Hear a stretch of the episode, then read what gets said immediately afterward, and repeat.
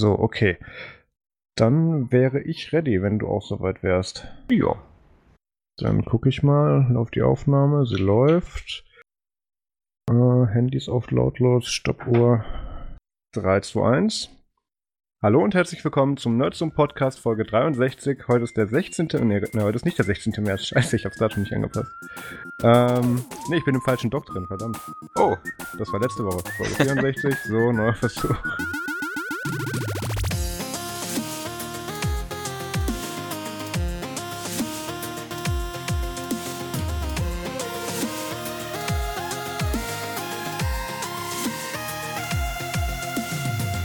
Hallo und herzlich willkommen zum Nerds und Podcast Folge 64. Heute ist der 24. März 2019. Mein Name ist Maus Quabeck und mit dabei ist der Mario Hommel. Hallo. Hallo Mario. Äh, danke, dass du so kurzfristig mal wieder eingesprungen bist. Ähm, wir haben es ja letzte Woche gesagt, Peter ist dieses, diese Woche bei der Aufnahme nicht dabei. Ähm, dafür haben wir aber auf Patreon demnächst eine Spezialfolge mit ihm, aber da kommen wir gleich im Feedback-Teil zu. Ah. Ähm, Mario, irgendwie immer wenn du wiederkommst, erzählst du irgendwas über neue Chatdienste. Und auch diese Woche ist irgendwie keine Ausnahme. ähm, ja, stimmt. Ähm, ich habe äh, letzte Woche mal äh, Rocket Chat installiert. Mhm. Ähm, das ist eine Open Source Alternative zu Slack quasi. Ähm, macht eigentlich so, sage ich mal, im Prinzip das, was Slack macht. Und ähm, das habe ich äh, so im beruflichen Kontext äh, einfach mal, um es mal zu evaluieren, ähm, mal probiert. Und das Witzige ist, ähm, die haben halt auch einen offiziellen Snap. Und ja. die Installation ist wirklich sowas von easy, weil man einfach äh, mit Snap Install das Ding äh, sich auf einen frisch, äh, eine, eine frische virtuelle Maschine haut. Und ähm, da ist dann dabei ähm, das Rocket Chat, äh, natürlich die ganzen, der ganze Datenbank äh, Bohai drumrum ähm, als Webserver. Also die, die Rocket Chat Server Instanz reden wir Genau, davon, die ne? Server Instanz, okay. genau, ja. Und ähm, als äh, Proxy ähm, ist äh, Caddy dabei. Das ist äh, ich kannte es vorher noch nicht. Ähm, das ist, äh, ist ein Webbrowser, der halt ah, da ja. jetzt als Proxy quasi fungiert, um ähm, die Ports halt 80 und 443 entsprechend weiterzuleiten. Und äh, Caddy hat tatsächlich auch eine Implementierung ähm, für Let's Encrypt sodass man quasi oh. über, über den Snap, also ähm, ich wusste übrigens gar nicht, dass man mit Snap so coole Sachen machen kann, ähm, dass man da quasi Variablen drin setzen kann und äh, dann irgendwelche äh, Skripte ausführen kann und so. Also ähm, das äh, hatte ich so gar nicht auf dem Schirm, muss ich sagen. Und dann ist man echt mit, äh, mit drei oder vier Befehlszeilen, hat man das Ding am Laufen. Das ist also echt genial. Da hat sich tatsächlich einiges getan. Das fing damals an mit diesem ganzen Skriptstitchen übergeben, als der Nextcloud äh, Snap zu kompliziert war zum Hosten. Mhm. Und die da halt ganz viele Sachen angefangen haben, da so reinzufriemeln. Und ähm, ich glaube, ich habe tatsächlich Rocket Chat auch mal ausprobiert. Das, das müsste aber bestimmt irgendwie eineinhalb Jahre her sein. Da, da war ich irgendwie mit Popi und Wimpy aus so einer Testinstanz und da ging es um das Multi-User-Testing. Deswegen bin ich da irgendwie reingeraten. Mhm. Und ähm, aber ich glaube, ich habe es außerdem nicht mehr benutzt.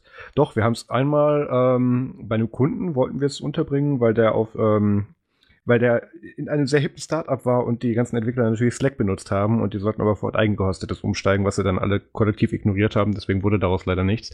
Aber ähm, also User erziehen ist dann immer so eine Sache, gerade wenn es dann um Firmendaten geht. Aber Rocket Chat hat da tatsächlich auch eben, weil du es selber hosten kannst, solche Möglichkeiten, dass es dann auch wirklich dein Slack mit der ganzen CI-Integration eben dann auf deinem eigenen Server sehr gut dann auch Slack ersetzen kann. Also es hat tatsächlich auch einigen Anklang gefunden im beruflichen Umfeld.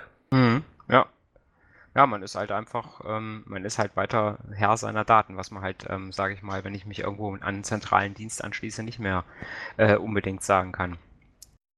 Ja, nee, und wie gesagt, ähm, was mich halt, wie gesagt, äh, total begeistert hat, war diese äh, einfache Installation, weil ich sag mal, normalerweise kennt man das ja, dass man an so einem Serverdienst erstmal äh, ein paar Stunden sitzt, bis man den so laufen hat, äh, wie es soll. Ne? Mhm.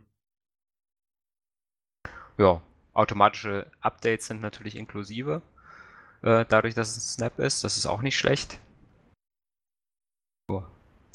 Ja, das war das eine, was ich getan habe. Hat ja nicht so lange gedauert, also hatte ich noch Zeit zum Einkaufen. Ja, ja und ähm, tatsächlich habe ich äh, letzten Samstag geschafft, so, äh, man macht ja so mal so Einkaufstouren mit der Familie, so äh, mal so, die halt so auch mal so über einen halben Tag oder so gehen. Und ähm, ich habe tatsächlich äh, mir mal vorgenommen, letzten Samstag zu sagen, okay, du lässt dein Portemonnaie bitte da, wo es ist und versuchst einfach mal den ganzen Tag nur mit äh, Google Pay zu bezahlen. Uh. Und es hat tatsächlich funktioniert. Nein, keine Einkäufe an der Kasse stehen gelassen irgendwo? Nein, nein, ich konnte überall tatsächlich bezahlen. Selbst äh, den Hotdog bei Ikea äh, konnte ich mit Google Pay bezahlen. Ja, aber das hat, das hat glaube ich, Ikea echt tatsächlich schon ganz lange. Also ich ja, ich glaube auch, die können das, glaube ich, auch schon ganz lange, ja.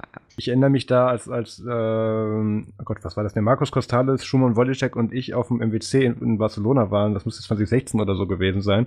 Ähm, doch, müsste sogar 2016 gewesen sein. Da hatten die das auch schon. Dass, da gab es dann diese legendären Sachen mit Manager kommen, weil die Karte nicht akzeptiert wurde, aber es ging technisch eigentlich schon. Mhm, ja, ja. Ja, ist ganz witzig. Ich hatte ähm, jetzt vor dem Samstag waren wir, waren wir mal auf einer Messe. Ähm, hier ist in, in Kassel ist immer so eine Frühjahrsmesse. Mhm. Ähm, und da war äh, so ein Stand von so einem Holländer, die so Backzutaten äh, äh, produzieren. Und meine Frau äh, ist da immer so ein bisschen affin für. Und da haben wir auch so ein bisschen was eingekauft und ähm, da habe ich dann auch äh, mit Google Pay bezahlt und der war auch ganz erstaunt. Der hat gesagt, äh, es wäre ja ganz ungewöhnlich für Deutsche, dass man solche technischen Sachen benutzen würde zu bezahlen. Die ja. hatten nämlich schön mit der Hand hatten sie noch, äh, hatten sie noch an ihren Stand geschrieben, äh, EC-Karte wird akzeptiert. Ja. weil das, weil das die Deutschen halt äh, verstehen, dass ja. sie da mit Karte bezahlen können. Ja, das war auch ganz witzig. Ja, ich habe es auch immer noch, ich erzähle es glaube ich jedes Mal, wenn wir drüber reden, auch gerade wir beide, ähm, ich habe dann halt immer noch diese, diese irritierten Blicke, wenn ich mein Handgelenk da an diesen Scanner halte und das dann anfängt zu piepen. Ähm, ganz einfach, weil die halt selber nicht wissen, ach, das geht auch in der Uhr oder so. Und mhm, wenn man dann sagt, ich zahle mit Karte und, und dann holst du das Handy eben nicht raus und dann schalten die das Terminal nicht frei, weil sie denken, haha, ich gucke erstmal, was er macht. Ja, ja. Das ist, das ist so eine deutsche Krankheit, weil die wird dann ja auch die Karte weggenommen, weil du könntest ja das Terminal kaputt machen. Mit diesem Plastikstreifen, den er dann hat. Na egal. Ja, ja, genau. Wir kommen nicht von der Stelle. Lass mal weitermachen. ähm, ich habe auch einen kleinen Erfahrungsbericht mit, ähm, naja, auch mobilen Apps. Ich bin aktuell. Da ziehe ich eins und eins noch mit rein und nicht doch, ich, wir machen das volle Programm. Ähm, ich musste gerade jetzt, weil ich eben durch meine Arbeitslosigkeit jetzt natürlich auch das ehemalige Arbeitshandy verloren habe, beziehungsweise keinen Zugriff mehr natürlich darauf habe, ähm, wieder auf meinen alten 1 und 1 Vertrag zurück, um, äh, zurücksteigen, der noch aus äh, Pre-D-Netzzeiten ist. Mhm. Und deswegen kon konnte der auch nicht mehr als 3G oder so. Und das auch nicht gut, weil 1 zu 1 Netz. Und ähm, das war auf Dauer so ein bisschen sehr anstrengend, weil ähm, so nach dem Motto, wenn ich den Bus um die Ecke fahren sehe, mache ich die App auf dem Kauf der Ticket und so. Das ist halt so gewohnheitsmäßig drin, warum soll ich warten? Und das muss ich dann immer genau timen, dass ich dann das allerletzte einsteige, damit ich hoffe, dass bis dahin das Ticket gedownloadet wurde und solche Spielereien, da habe ich keine Lust drauf. Ja. Ähm, und habe dann äh, tatsächlich den Vertrag geupgradet. Ähm, auf LTE, 1.1 LTE, AllNet äh, Surf, was auch immer, äh, ähm, Flatrate Modell M. Und ähm, das ist ja interessant. Da läuft auch gerade schon eine Verbraucherschutzklage gegen 1 und 1, weil ich habe mich auch genauso wie alle anderen, die sich da jetzt daran beteiligt haben, verarschen lassen. Weil die werben mit ähm, Surfen mit LTE-Geschwindigkeiten. Mhm, woraus ich jetzt mhm. so gemacht habe. Ein cool. dehnbarer Begriff, ne? Das ist ein sehr dehnbarer Begriff. Das kann man auch über 3G rüberschicken. Haken ist, wenn sie es dann nicht tun. Weil erstens hast du beim 1 und 1 Netz kein LTE. Und jetzt werden bestimmt wieder die drei Leute uns dann eine E-Mail schreiben und sagen, doch, ich habe das. Ihr, ihr, seid die ein paar glücklich Auserwählten, bei denen das random eingebaut wurde. Ich bin's leider nicht. Mhm. Ähm, das, das, ist ein ganz komischer Identifier. Wenn's, wenn du noch über einen alten O2-Netztarif mit reinkommst, dann kannst du darauf irgendwie nicht upgraden. Es ist bescheuert. Auf jeden Fall werben sie hier mit, mit, mit äh, missbräuchlicher Argumentation, beziehungsweise sagen halt sehr viel mit LTE und danach hast du schlechtes 3G. Ähm, ist jetzt nicht so geil. Und ähm, da, also da sind wir auch gerade, habe ich denen jetzt auch gerade schon gedacht, äh, übrigens hier, ihr könnt diesen Vertrag mal wieder stornieren oder wir machen das über die lange Route mit dem Anwalt, weil dann möchte ich mich gerne zum nächsten möglichen Zeitpunkt dann woanders umgucken. Aber da halte ich euch auf dem Laufenden, was da passiert. Ähm, jedenfalls, wie ich jetzt dann durch dieses, ähm, durch diesen ungewollten Wechsel und den Paket, dieses Paket-Upgrade dann in eine Situation kam, dass ich keine Zusatzgeschwindigkeit also, ähm, oder keine Zusatzpakete mehr buchen konnte, so zum Beispiel nochmal 500 MB drauf buchen oder so. Das ging nicht mehr, weil der Vertrag umgestellt wurde. Und ähm, zu dem Zeitpunkt, also quasi zum letzten Zeitpunkt, konnte ich nichts, was in diesen Zeitraum hineinragen würde, noch ein Upgrade dazu buchen. Und dann war aber mein Traffic-Guthaben aufgebraucht. So, und dann habe ich tatsächlich die spannende Erfahrung gemacht, ähm, weil ich, ich benutze ja Google Maps eigentlich äh, mehrmals pro Woche, eigentlich, eigentlich immer, wenn ich irgendwo hin muss, wo ich vorher noch nicht war. Und ähm, da war es sehr interessant, dass Google Maps halt mit dieser gedrosselten Geschwindigkeit mit, mit Edge halt absolut nicht mal mir eine Route, geschweige denn eine Navigation geben konnte. Ähm, wohingegen Apple Maps tatsächlich ähm, aus dem Kalender sofort natürlich übernommen hat, wo es hingeht, aber das ist bei Apple Maps ja normal, aber tatsächlich auch, wenn auch nicht die Karteninhalte, mir die Route geben konnte. Ich war dann dazu so, so gefühlt diese, diese auf, dem, auf dem Mond mit so einer Map dann angezeigt und ich konnte nicht erkennen, wo ich bin, aber er konnte mir sagen, wo ich abbiegen soll. Solche Geschichten. Mhm. Ähm, und das fand ich sehr spannend, weil die, ähm, die machen beide kein Pre-Caching, das habe ich bei dem iPhone, was ich gerade habe, nämlich noch nicht eingestellt. Ähm, ach nee, Quatsch. Und bei Google Maps habe ich sogar extra noch im Zug die Offline-Map für Großraum Stuttgart runtergeladen. Das hat ihn aber bei der Routenführung nicht interessiert, weil er den nicht kannte. Mhm. Also das fand ich sehr, sehr, interessant, dass die tatsächlich da so einen sehr aggressiven Timeout haben, weil ich meine, es war jetzt halt eh, aber ich habe mich nicht bewegt. Ich, ich, bin da auch tatsächlich fünf Minuten stehen geblieben, bis dann die Timeout-Meldung kam. Da habe ich mir gedacht, ja vielen Dank, jetzt versuchst du es noch in Apple Maps und danach rufst du dir ein Taxi. Apple Maps ging dann zum Glück. Ähm, das ist, ich merke gerade, ich hätte mir mein Taxi auch gar nicht irgendwo hinrufen können. Ich wusste ja nicht, wo ich bin. Ähm. Jedenfalls, das fand ich sehr interessant, weil ich da tatsächlich äh, unter Google Maps noch so ein bisschen anderes was gewohnt war, aber das ist nur mal so ein kleiner Erfahrungsbericht.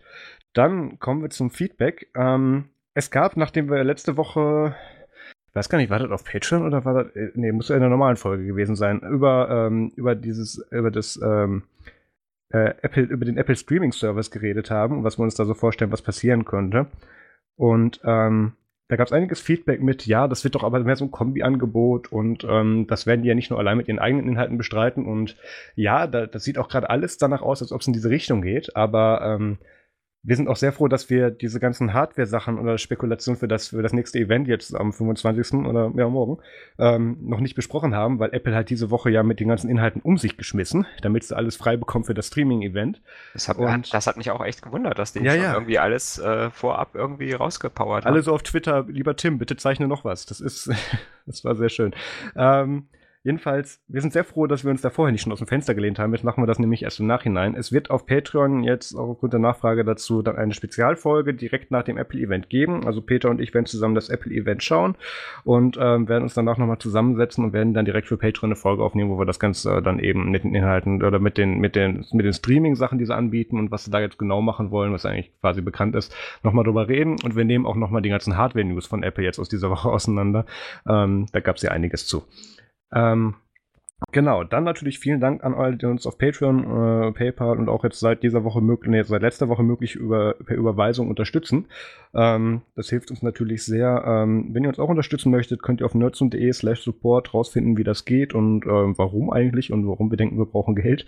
Da kriege ich auch immer sehr interessante ähm, Nachrichten zu. Ähm, ich habe letztens alles bekommen mit, das ist doch alles kostenlos, was du da machst. Warum? Oder beziehungsweise das kostet dich ja nichts, was du da machst. Ähm, dem Mann durfte ich dann erklären, wie Hosting funktioniert, obwohl das auf den Chemnitzer Linux-Tagen war. Aber egal. Ähm, E-Mails wegen Feedback oder Themenvorschläge oder auch Kritik gerne an, an, an podcast.nerdsum.de und kommt in unseren Telegram-Chat unter nerdsum.de slash telegram. Und dann kommen wir mal ähm, zu den Themen und das habe ich lange nicht mehr gesagt, wir fangen mit Google Plus an. wir haben noch eine Woche. ich wollte gerade sagen, das wird wahrscheinlich auch das letzte Mal gewesen sein, dass ja. ich das sage. Ähm, Google Plus, manche erinnern sich, Googles Versuch eines sozialen Mediums, ähm, was dafür überraschend gut funktioniert hat. Es hat halt leider nur die Hacker-Community angenommen und der Rest hat so gar nicht, weil war kein Facebook. Ähm, ist aber noch gar nicht der Abgesang, weil das Thema haben wir, glaube ich, schon mal gemacht in der Folge, was mit, warum wir Google Plus gut fanden und so. Ähm, jetzt muss man aber beachten, dass ja, was habe ich vorhin gesagt, 2. April ungefähr, ähm, ja, die, ähm, die äh, Google Plus Inhalte gelöscht werden, eure Accounts werden aufgelöst und so weiter und Google Plus verschickt da auch schon fleißig E-Mails und äh, ruft dazu auf, doch bitte eure Daten runterzuladen, falls ihr die nochmal benutzen möchtet, beziehungsweise falls ihr die nochmal irgendwo haben möchtet. Mhm. Das habe ich natürlich auch gemacht. Äh, hat bei mir ein bisschen länger gedauert, weil ich habe dann einfach mal alle Häkchen angeklickt und das hat dann bei 12 GB pro Paket ein bisschen gedauert. Ähm, jedenfalls, du kannst dir tatsächlich alle deine Google Plus Posts, Bilder, äh, Circuit, Follower plus 1 und so weiter, kannst du dir alles runterladen. Das ist auch schön aufgestaffelt in so, in so einem HTML-Index. Ähm, also du kannst es auch wahlweise als JSON runterladen, wenn du es halt gar nicht mehr lesen möchtest. Ähm, dann kannst du es so rumnehmen. Das ist dann angeblich maschinenlesbar in einem Standard, den wir nicht haben, aber der vorausgesetzt wurde. Hm. Und ähm, da waren auch tatsächlich ähm, Sachen dabei, die, achso, wir sollten die News vielleicht vorwegnehmen, bevor ich dazu komme, zu der Einschränkung. Ähm, die Internet Archive ähm, hat, hat letzte Woche ja nicht bei uns oder vorletzte nicht bei uns ins Thema ge geschafft, geschafft, weil das Internet offline war bei denen. ähm, aber jetzt haben sie an, also es war so der Running Gag, das Internet ist offline. Ähm, sie wollen jetzt tatsächlich alle Public Google Plus Pages, Posts und, und Profile ähm, archiven, wie du das nun mal so machen. Und damit auch später Leute, die diese Chance da verpasst haben, ihre Daten runterzuladen oder einfach das nochmal sehen möchten, ähm, oder schlichtweg, dass nicht deren Account war, wo sie nochmal was nachschauen möchten, ähm, werden sie das einfach nochmal runterladen und ähm, werden es dann auch bereitstellen. Es gibt aber ein paar Einschränkungen. Ähm, größere oder längere Kommentarthreads können nicht gearchived werden, weil die halt nur so lange halt im HTML erst geladen werden, bis zu diesem mehr Anzeigen kommt. Alles, was danach kommt, wird nochmal dynamisch nachgeladen und das kann offensichtlich deren Skript dafür nicht. Deswegen auch hier nochmal die Ansage, ähm, geht in euren Google-Account und, und ladet euch da mal eure ganzen Sachen runter und da gibt es dann auch eine eigene Sektion nur für Google Plus, ähm, wenn das Archive nicht so groß werden soll. Ähm, Mario, du hast gesagt, du hast das noch nicht gemacht, ne? Nee, ich hatte, ähm, ich habe tatsächlich ähm, den Account äh, zwar gehabt, ich habe gerade mal äh, schnell runtergescrollt, äh, ja. seit Juli 2011 tatsächlich. Oh. Hatte ich einen Google Plus Account. Ähm, aber ich habe nicht so super viel da drin gemacht. Ja. Ich habe immer mal wieder versucht und äh, habe aber nie so den Flow gefunden, muss ich sagen. Auch nie so die, äh, die Com Community irgendwie da äh, gehabt, wo ich gesagt habe, okay, das lohnt sich da irgendwie mehr Zeit zu investieren ähm, äh, oder irgendwelche, ähm, ja, ich sag mal, so ganz wenig Konversationen auch äh, nur gehabt. Ich habe also äh, auch nicht wirklich viel Energie reingesteckt, muss ich mhm. sagen. Immer mal, mal ein paar Links gepostet und ähm, dann war ähm, hier der Entwickler von der Twitter-App, die ich nutze, äh, von Talon, der äh, hatte da für die, für die Beta-Version äh, eine Gruppe in Google Plus, äh, wo ich ab und zu mal drin was geschrieben habe, wenn irgendwas, weil ich da Beta-Tester bin, ähm, irgendwas mir aufgefallen ist oder so. Äh, aber ansonsten muss ich sagen, ich habe gerade mal hier so durchge, äh, durchgescrollt. Ich glaube fast, äh, das lohnt sich nicht, da irgendwas runterzuladen für mich, muss ich sagen. okay, krass. Ähm, ja, also die Sachen habe ich alle irgendwo anders auch nochmal gepostet. Also da ist nichts, äh, was irgendwie unique ist, glaube ich. Ja, ich, ich habe mal gerade mein Archiv noch mal so durchgescrollt. Ich habe auch gerade, wenn mir Windows das Fenster wieder gibt, wo ist es? Da, genau. Gerade mal geguckt, wie groß das denn alles war. Und bei mir sind es auch nur inklusive der Bilder und so, die ich hochgeladen habe, nur 162 MB. Mhm. Muss aber sagen, ich, ich habe hier jetzt gerade gesehen, meine erste Interaktion, die ich aus diesem Blog nachvollziehen kann, ist äh, von meiner damaligen Ausbildungsstätte, als, als wir äh, in, in China ein Projekt hatten und ich gerade in Guangzhou zum Austausch war, äh, vom 16. November 2013. Also ähm, das ist tatsächlich auch schon ein bisschen was her, aber ähm, ich habe mal geguckt, es, es, sind hier tatsächlich auch alle Kommentare ähm, und auch alle längeren Kommentar-Threads sind abgespeichert. Der gesamte ähm, ähm, Ding jetzt der gesamte Apps, äh, nicht Appstream, mein Gott, Timeline hast du, mhm. ist, ist komplett exportiert. Also da geht tatsächlich nichts verloren. Das fand ich ganz gut. Ähm, was ich noch gesehen habe, wo war es denn genau? Die, die geben dir dann auch äh, tatsächlich dann, wenn du Bilder hochgeladen hast, dann auch in einem, in einem Excel-Sheet äh, so die Metadaten mit drüber. Das fand ich ganz nett. Mhm. Also, wo das herkam, wenn da EXIF-Informationen drin waren, solche Geschichten. Und dann eben auch, ähm, wenn, wenn du einen Kommentar auf Google Plus eben plus, plus one oder also plus eins gemacht hast oder so, wird hier auch alles abgespeichert. Ähm, also, äh, beziehungsweise wird ja auch alles dann eben dann übergeben beim Export. Das fand ich tatsächlich recht gut. Also ich, ich glaube, da ist jetzt wirklich nichts mit drin, was ich nicht woanders auch schon mal hatte. Also, ähm, ich, ich finde es ein bisschen schade, dass Google Plus weggeht. Allerdings ähm, habe ich es auch effektiv seit der Ankündigung nicht mehr genutzt. Also, so arg, viel, so arg sehr getroffen hat es mich dann wohl doch nicht. Ähm, ich bin ja tatsächlich sehr gespannt, ob wir das jetzt, weil ähm, diese E-Mail auch so formuliert war mit, wenn du deine Daten oder diese Daten noch mal irgendwann woanders hochladen möchtest, dann geh jetzt hin und, und sicher die.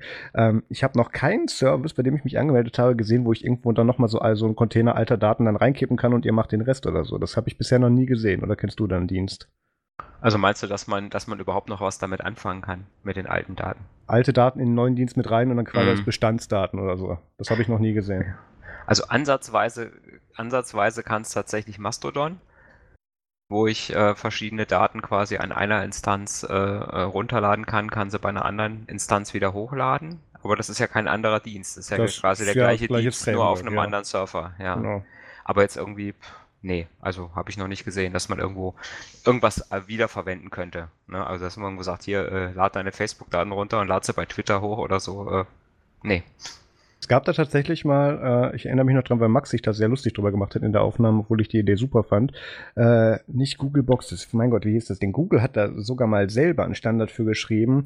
Ähm, so eine einfache API, die so Daten dann eben angleicht, wenn man es auf bestimmte, also es, es, gibt ja so bei allen sozialen Plattformen so ein ungefähres Framework an, lasset 100 Kategorien sein, die man ungefähr vereinheitlichen kann mit anderen mhm. Sachen, die ähnlich sind und dass man das dann eben auf einen Punkt bringt und dann auch so in einen Container schmeißen kann, um den dann woanders einfach so zu integrieren und die haben auch gleich das Framework angeboten, dass man das dann auch einfach automatisch dann auch auf seine eigene Plattform dann so entpacken kann, wie man das möchte, aber selbst da ist leider nichts draus geworden, das fand ich ein bisschen schade.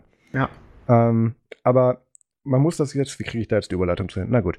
Ähm, man muss es nicht, jetzt nicht nur so generalisieren, man kann ja auch einfach hingehen und das alles gleich im Klartext abspeichern. Äh, ja, genau. Zum Beispiel Passwörter und so. Genau. ja, ja, tatsächlich äh, gab es in der letzten Woche wieder ein paar Fälle von Datenreichtum. ähm, das erste, was äh, mir so über den Weg gelaufen ist, äh, ist ein äh, bekannter großer äh, Händler, wo man Gadgets aus äh, China bestellen kann, äh, GearBest. Ähm, ist ja relativ bekannt, sage ich mal, dafür. Ähm, da haben also Sicherheitsforscher von einer äh, Firma VPN Mentor äh, äh, haben es wohl geschafft, auf äh, einen Surfer zuzugreifen und haben da auf 1,5 Millionen Datensätze zugreifen können. Ähm, also alles Mögliche, sämtliche Kundendaten, Bestelldaten, ähm, Bankdaten, Kreditkartendaten und äh, eben netterweise auch äh, Passwörter im Klartext. ne, also ich sag mal, wie man sowas heutzutage noch machen kann, ist relativ, äh, ist, es ist mir immer noch unverständlich, muss ich sagen.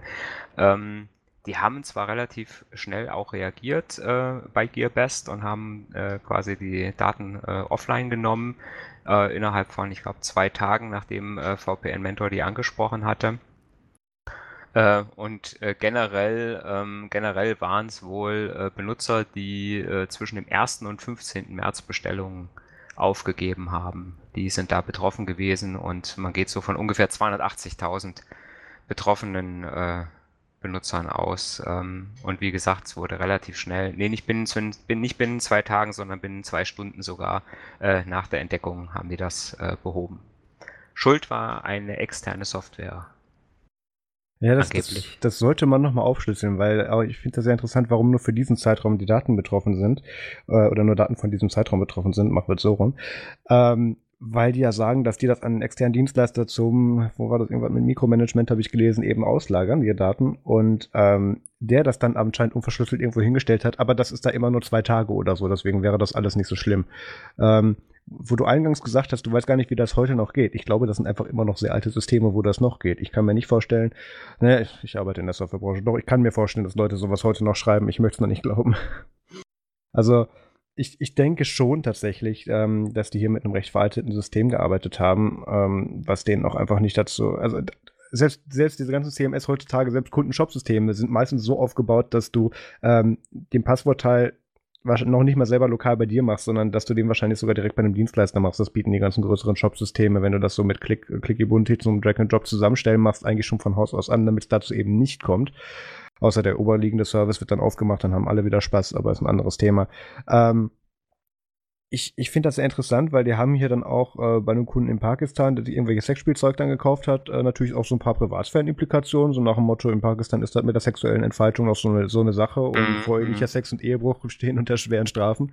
Also, ähm, das ist ja tatsächlich nicht nur jetzt äh, im Sinne der Kreditkartendaten relevant. Mhm. Ähm, obwohl ich hier tatsächlich gar nicht sehe, dass auch äh, die, die Bankdaten oder irgendwas tatsächlich mitgeleakt wurden. Bist du sicher, dass die in dem Leak mit drin waren? Ähm, wenn ich gucke, waren da auch Bank und Kreditkarten drin. Okay. Ja.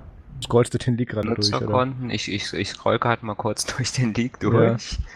Da war ja doch einiges. Uh, uh, uh, Payments, Invoices. And Invoice ja. Database, ja, okay. Ja. Ach nee, ja, okay, ja, ich, ich war noch bei Database, ich dachte, die wäre irgendwie gesalzen gewesen, aber offensichtlich ja nicht. Mhm. Ja, und das Problem ist ja auch, ähm, ich sag mal, selbst wenn die Passwörter verschlüsselt gewesen wären, wie du schon sagst, ne, wenn, äh, wenn die ganzen Bestelldaten da äh, im Zugriff liegen ähm, und du hast dann halt äh, äh solche Geschichten wie halt äh, kompromittierende Bestellungen, äh, dann ist das ja auch, sag ich mal, noch, äh, noch mal ein Problem. Ne? Ja. Und ähm, ja, wie gesagt, hier, was haben sie geschrieben? Ähm, normalerweise äh, wird der Server durch Firewalls geschützt und irgendein Mitarbeiter des ein, ein, ein, ein, Mitarbeiter des Sicherheitsteams hat die Firewall aus unbekanntem Grund abgeschaltet. Das, das, klingt für mich, ups, sie haben was gemerkt, wir müssen da mal eine Firewall hinbauen und sagen, die war da schon immer nur nicht aktiv. Äh, ich, ich kann mir schon vor, also ich sag mal, das Problem sind ja manchmal so die Prozesse, ne? Hm. Ähm, wo man denkt. Du arbeitest äh, bei einer Bank, sag du es mir. Ja, ja, ja, ja. ne, nee, ja wo, wo, man im Prinzip ja sagt, äh, ich habe hier einen Admin, der kann alleine und ohne dass es irgendjemand merkt, eine Firewall abschalten. Das ist ja schon, äh, das ist ja schon im Prinzip ein Fehler im, im, im Sicherheitsprozess, wo ich das, sagen muss, okay, das darf eigentlich Design, gar nicht ja. broken by, by, by Design, genau. Ne? Ähm, das sind so Sachen, die halt heutzutage einfach nicht mehr passieren dürfen. Aber das Problem ist halt immer die, das Problem ist halt immer die, äh, die Bequemlichkeit und zum Teil natürlich auch die Kundenhörigkeit bei Softwarefirmen. Ne, Kunde sagt, äh, irgendein mächtiger großer Kunde sagt, ich will das aber jetzt so und er sagt, ja. sagt dann halt irgendwann ne, wird irgendein, ist irgendein Entwickler oder irgendein Admin weich und sagt, okay, dann schreibe ich es eben direkt in die Datenbank. Äh, ne? Machen wir klar, das machen wir später raus. Mhm. Und später machen wir das dann mal richtig, ja. Genau. genau. Ja. Weil, weil jeder weiß, Features werden zurückgebaut. Ja. Das ist ähm, wie das Jahr 2000-Problem damals. Äh, ne? Wir wussten Und, alle, dass äh, es kommt, aber wir waren dann doch plötzlich, ach guck mal, jetzt schon, ach Silvester, ja, schade. Ja, ist, so lange wird meine Software wird doch nicht bis, bis ins Jahr 2000 laufen, das kannst du doch voll. Haben wir alle gehofft, aber Kobold hat überlebt. Ja, ähm, natürlich. Naja ich weiß jetzt auch nicht, ob jetzt die nächste Story, die da so ein bisschen äh, im Prinzip äh, verwandt zu ist, auch auf, auf Faulheit zurückzuführen äh, ist. Auf jeden Fall gab es auch mal, ich weiß, Überraschung des Jahrhunderts, auch diese Woche wieder ein Facebook-Leak. Ähm, anscheinend wurden Millionen Passwörter im Klartext gespeichert und ähm, das, also das ist, das ist tatsächlich sehr harmlos im Vergleich zu anderen Leaks. Ähm, Ganz einfach, ähm, weil ich nicht davon ausgehe, dass es noch arg viel Daten gibt, die Facebook noch nicht rausgerückt hat.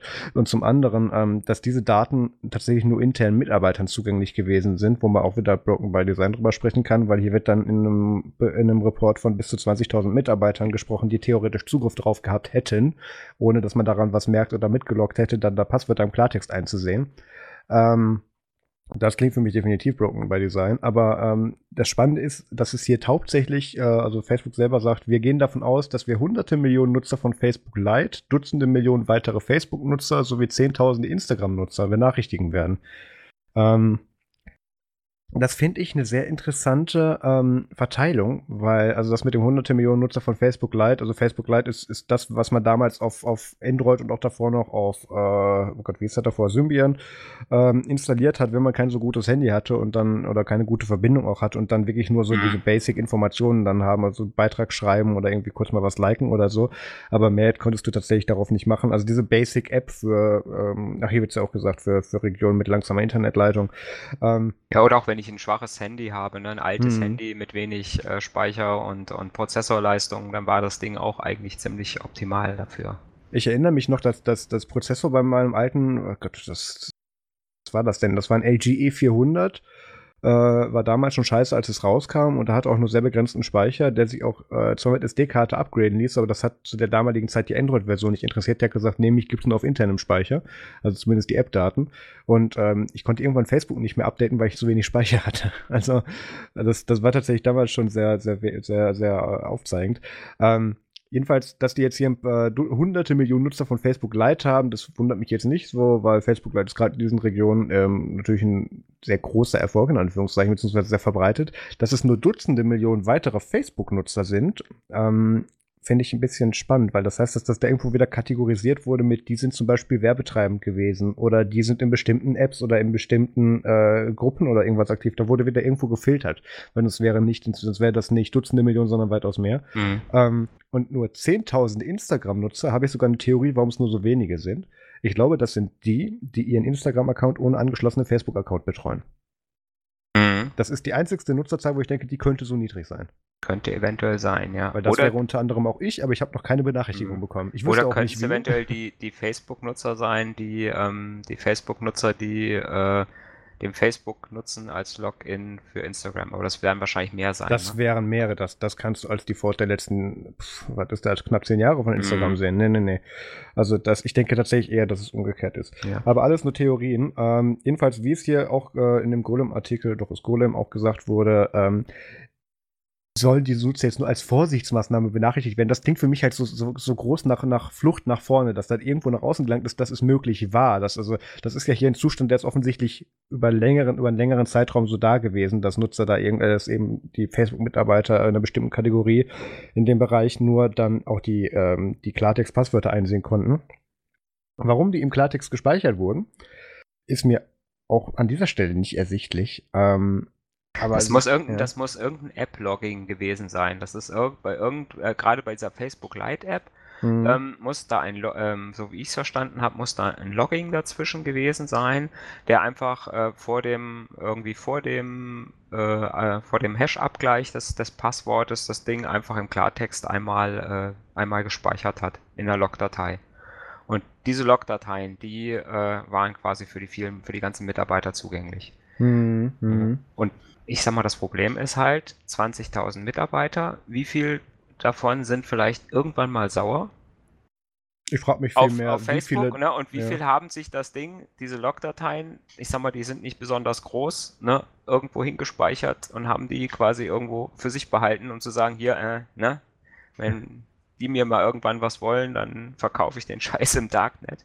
Ja, klar. Äh, Ne? Und dann haben wir wieder irgendeine, haben wir wieder irgendeine so Datei mit 200 bzw. 600 Millionen sind es ja betroffen. Ne? Ja.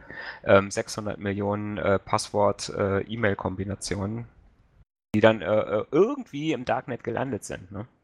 Ich frage mich sehr viel mehr, wie viele von diesen 20.000 Mitarbeitern direkt für Facebook arbeiten und ähm, nicht bei einem externen Dienstleister sind, der mhm. dann nicht vom Facebook-Erschießungskommando betroffen sein kann. Ähm, weil die, also es gab ja letztes Jahr wieder schöne Berichte, äh, schön relativ ähm, von, von Facebook, der Sicherheitszentrale eben, wie die dann tatsächlich auch Mitarbeiter und Ex-Mitarbeiter aus, ausspionieren und dann irgendwie ein Ex-Mitarbeiter dann mal zu einem in die Kantine kam, um nochmal einen alten Kollegen zu besuchen oder um irgendwas abgeben zu wollen, wurde dann da dann vom Sicherheitsteam dann irgendwie dann schon erwartet, weil das Gebäude betreten hat. Also ähm, das, da gab es echt spannende Geschichten. Ähm, was, was ich hier tatsächlich aber sehr viel schlimmer finde bei, bei jetzt diesem speziellen Leak, ist, ähm, dass, äh, genau hier steht, der, die Archivdatei mit unverschleierten Passwörtern reichten bis ins Jahr 2012 zurück. Mhm. Hat Facebook, ich, also ich, es, es fällt mir schwer zu glauben, ich bin da leider echt zu lange nicht mehr auf der Plattform aktiv oder beziehungsweise habe auch schon lange nur keinen Account mehr, um das zu wissen, aber hat Facebook nicht so alle 60 Tage so ein Ding, was sich daran erinnert, bitte dein Passwort zu ändern? Äh, nein. Ja, gut. Nee, haben die nicht. Das, äh, was sie machen ist, äh, was sie machen ist, dass sie dich ab, ab und zu mal fragen, ob du äh, dein, ob du nicht deine Handynummer hinterlegen willst mhm. als, äh, als weiteren Sicherheitsfaktor. Ähm, der dann aber dann auch ähm, nicht, nicht, nur, da, nicht, nicht nur dafür benutzt wird, sondern auch für andere Sachen. Ähm, ja, aber ansonsten gibt es keine, also ich sag mal, man kann sein Facebook-Passwort kann man ewig so lassen. Also da gibt es keine Erinnerung, das zu wechseln. Das klingt sinnvoll. Okay, dann kommen wir direkt, glaube ich, zum nächsten Info, äh, zum nächsten Thema. Da gibt es nicht mehr viel zu sagen. Ach ja, genau. Bleiben wir bei, bei schönen Sicherheitsmaßnahmen. Das hat der Mario mitgebracht. Was habe ich denn mitgebracht? Uh, uh, uh, ich muss erst mal gucken, wo wir sind im Log. Ah, genau. Ähm, Funktastaturen. Äh, allseits beliebt. Ähm, an dieser Stelle bei, könnte man bei Jung und Alt wollte ich gerade sagen, ne, weil keine lästigen Kabel äh, irgendwo auf auch bei Managern, ne, weil ich sag mal auf so einem Manager-Schreibtisch darf ja eigentlich fast nichts liegen außer äh, der außer goldene Aschenbecher auf der goldene Aschenbecher und die. Funktastatur. Genau. Ja. Ähm, ja, mittlerweile können die Dinger ja schon äh, einigermaßen verschlüsseln. Das heißt, die haben hoffentlich mindestens eine AES-Verschlüsselung. Äh, äh, und, äh, ist das dieses Ding, was wir vor gefühlt 30 Jahren für unsicher erklärt haben? Äh, ja, genau. aber gut, ja, wenigstens haben ähm, sie was, ja. Aber wenigstens haben sie eine Verschlüsselung. Und ähm, jetzt ist es also so, dass äh, der, der Hersteller Fujitsu, ähm, da gibt es eine relativ populäre Tastatur, LX901, ähm, habe ich bei uns tatsächlich auch ein paar gefunden. Ähm, die ähm, äh, ist als ein Sicherheitsproblem aufgetaucht, beziehungsweise da äh, haben auch wieder irgendwelche Sicherheitsforscher ein Problem entdeckt. Und zwar, wie gesagt, die Kommunikation zwischen der Tastatur und diesem kleinen Dongle, äh, den man an den USB-Port schickt, ist zwar verschlüsselt, äh, aber der USB-Dongle nimmt leider von beliebigen Geräten Befehle an. Ja, aber nicht nur das. Anscheinend kann man ja tatsächlich auch über das gleiche Modul auch tatsächlich reverse dann quasi, was der Empfänger kriegt, sich nochmal selber weiterleiten und auslesen. Ja, nicht nur das, man kann es auch wieder zurückschicken. Äh, ja, genau. Das heißt, man kann, man kann im Prinzip kann man die Passworteingabe aufzeichnen und kann sie zu jeder beliebigen Zeit an den Dongle wieder zurückschicken. Sehr praktisch. Ähm, das, das muss man sich mal kurz vor Augen halten, wie das technisch funktioniert. Also ich habe da, da ist so ein schönes Video unter diesem Artikel. Das sieht nach einem Raspberry Pi Modell unbekannt aus. Ähm, mhm. Wo dann einfach dann nochmal über die Schnittstelle so ein schöner, äh, ähm, was ist das? Das ist ja keine Frau Rot, einfach nochmal so ein WLAN-Booster eben dran sitzt. Ähm, der dann einfach wirklich dann einfach nur den, den, den, äh, dem, jetzt hätte ich fast Controller gesagt, wie heißt er, dem Empfänger ähm, hingeht und, und sagt, hier, ich, ich sage, ich bin die Tastatur, bitte nehme folgende Eingaben von mir an und hinterfrage sie nicht. Und genau das macht der Computer dann natürlich auch, weil ähm, es gibt da zig Software, die sich natürlich dann tarnt für Maus-Input, die werden aber alles softwareseitig gefunden. Aber in dem Moment kommst du mit Software nicht weiter, wenn der Hardware-Dongle denkt, es würde mit der Tastatur sprechen. Also ähm, da kannst du dich auch nicht groß, groß verschützen. Ähm, das ist, das ist tatsächlich sehr interessant, weil darüber kannst du halt sehr schön Remote-Attacken machen und du, musst, du musst ja nicht mal den PC befallen. Es reicht ja, wenn das Gerät, was, was zur Eingabe bemächtigt ist, äh, am PC dann infiziert werden kann. Äh, davor schützt dich dann ja auch keiner. Ja. Ja, die Dinger müssten im Prinzip müssten die Ende zu Ende verschlüsseln. Das klappt gut, habe ich gehört. Mm. Ja. ja, ich sag mal, technisch, äh, technisch sollte das kein Problem sein. Also wenn das, wenn das ordentlich implementiert ist, dürfte danach sowas nicht mehr passieren. Ja, ja, jein. Das ist mit diesem, das hat Logitech mit dem Unifying Receiver mal eine Zeit lang versucht, indem die Dinger sich auch wirklich authentisieren müssen und dann wirklich auch nur mit Handshake dann gegeneinander dann, dann reden, reden dürfen mit jedem Input. Das haben sie irgendwann wieder rausgemacht, weil die Leute festgestellt haben, nee, ist zu langsam. Ähm, und so Passwort beim Eingeben zugucken ist ein bisschen langweilig, deswegen haben sie das wieder rausgenommen und ähm, liegen halt regelmäßig auch, wie kaputt die Software ist, weil die mit dem Unifying Receiver dann ja auch den, die Funktion so weit erweitern lassen, dass du mehrere Geräte mit einem Receiver verwenden kannst. Ja. Ähm, was, was dann auch regelmäßig eben schief geht. Also da ist offensichtlich noch keine gescheite Lösung gefunden worden. Ach doch, hieß Kabel. Also ähm, wenn ich möchte, dass over the air dann eure Tastatureingaben inklusive Passwort und was auch immer so im Internet sucht abgegriffen werden, dann hängt euch doch da mal ein Kabel rein und hofft, dass euer PC nicht das letzte Glied, was da verschlüsselt ist, beziehungsweise befallen ist, dann in der Kette ist, sondern eure Tastatur. Genau. Und äh, nichts Fremdes an irgendeinen USB-Port hängen. Ja. Weil auch ähm, das könnte eine Tastatur äh, sein. Und, und dieser, dieser NSA-Ding da, also ich hast das Bild bestimmt auch gesehen, Mario, mit dem hier kannst du dein Handy aufladen, mhm. ähm, ist dann auch gleich der versteckte Einstellungstest, nehme ich an. Also. Genau. So. Finde ich auch immer ganz witzig, ne, in den, äh, bei McDonalds, ne, sind ja auch, äh, kann ich auch überall schön und ach, Bahn, überall habe ich die USB-Buchsen, wo ich sage, hm, wenn ich ja wüsste, dass da wirklich nur Strom dran hängt.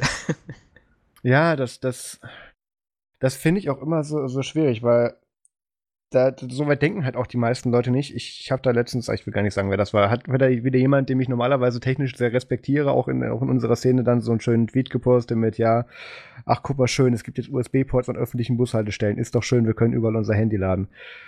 Und da kriege ich halt dann immer so im ersten Moment so ein bisschen Brechreiz und im zweiten dann so ein bisschen dann natürlich den Drang, das sofort zu retweeten und sagen, ja, ist gut, tu bitte an diese unverschlüsselte Daten, Datenstation bitte dein Handy anschließen und akzeptiere alles, was dir dann aufgepoppt.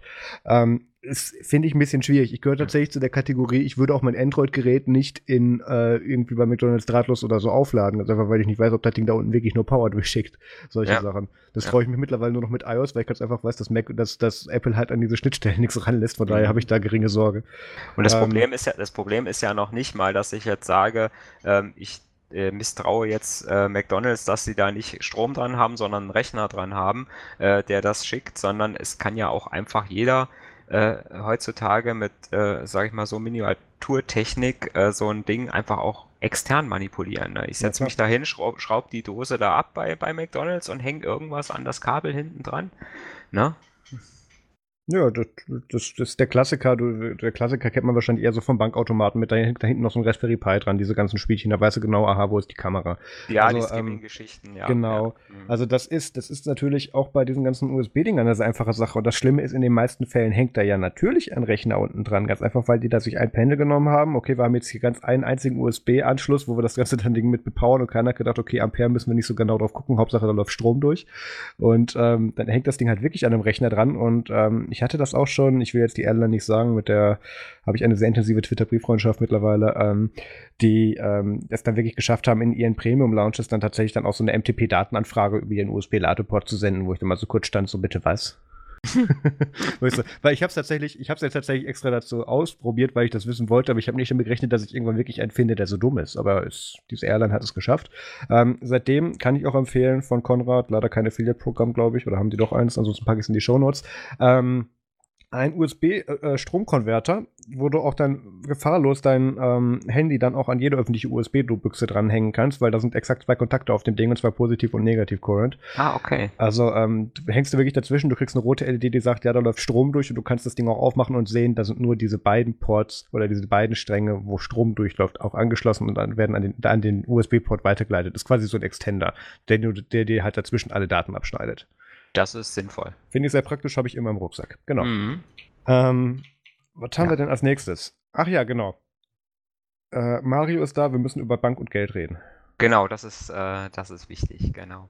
Ähm, der 14. März war äh, diesen Jahres äh, war ein äh, Startdatum für ähm, eine neue Schnittstelle, die alle Banken gemäß der zweiten äh, Novelle, beziehungsweise der, ja, der zweiten äh, äh Stufe der PSD2-Richtlinie. Das ist die, die den ganzen Zahlungsverkehr äh, regelt in Europa. Äh, ist jetzt die zweite Stufe gestartet, die produktiv gehen wird am 14. September diesen Jahres.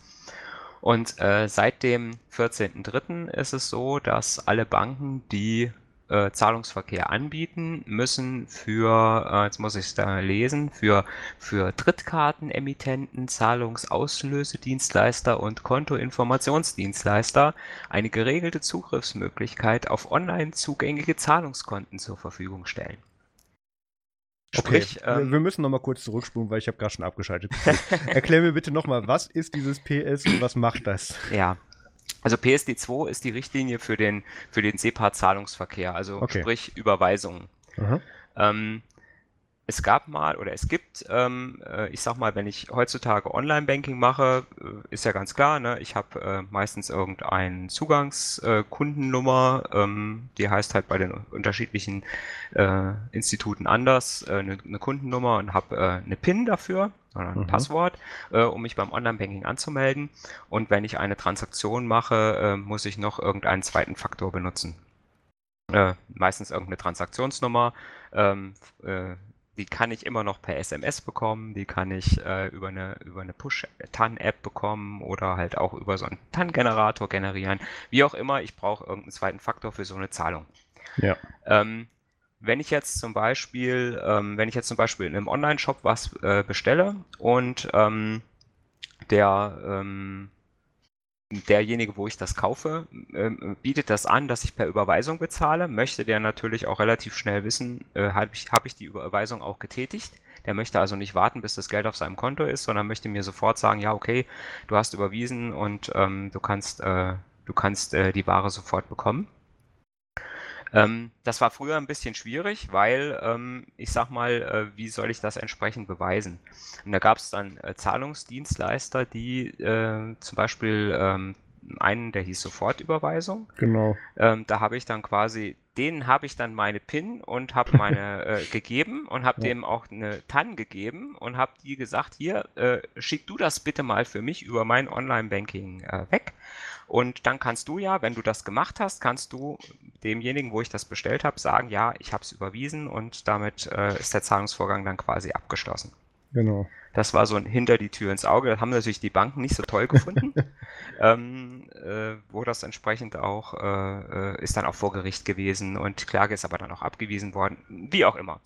Ähm, und das, ähm, sage ich mal, wollten halt die, äh, haben halt im Prinzip die äh, Macher der PSD 2 haben gesagt, okay, äh, wir haben sehen das Problem und ähm, wir verpflichten jetzt, wie gesagt, alle Institute, alle Kreditinstitute, die Zahlungsverkehr anbieten und die einen Online-Zugang zu diesem Zahlungsverkehr anbieten, verpflichten wir, eine Schnittstelle zur Verfügung zu stellen, um auf diese Daten zuzugreifen. Das heißt zum einen, um Zahlungen auszulösen und zum anderen auch, um Informationen abzufragen.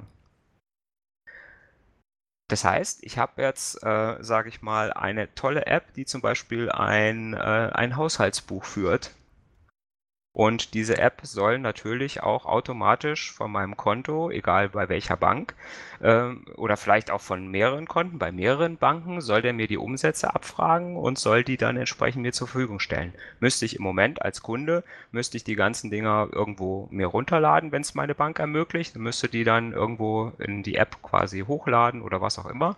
Und ab dem 14. September könnte dann im Prinzip auch, äh, könnte ich im Prinzip auch sagen, der App hier, App, ich erlaube dir, auf meine ganzen Online-Banking-Zugänge zuzugreifen und hol dir doch die Umsatzdaten selbst. Oder wie gesagt, so ein Dienstleister wie Sofortüberweisung, dem könnte ich auch sagen, hier, du darfst ab sofort, darfst du auf mein Online-Banking zugreifen und darfst meinetwegen bis 200 Euro darfst du gerne für mich überweisen.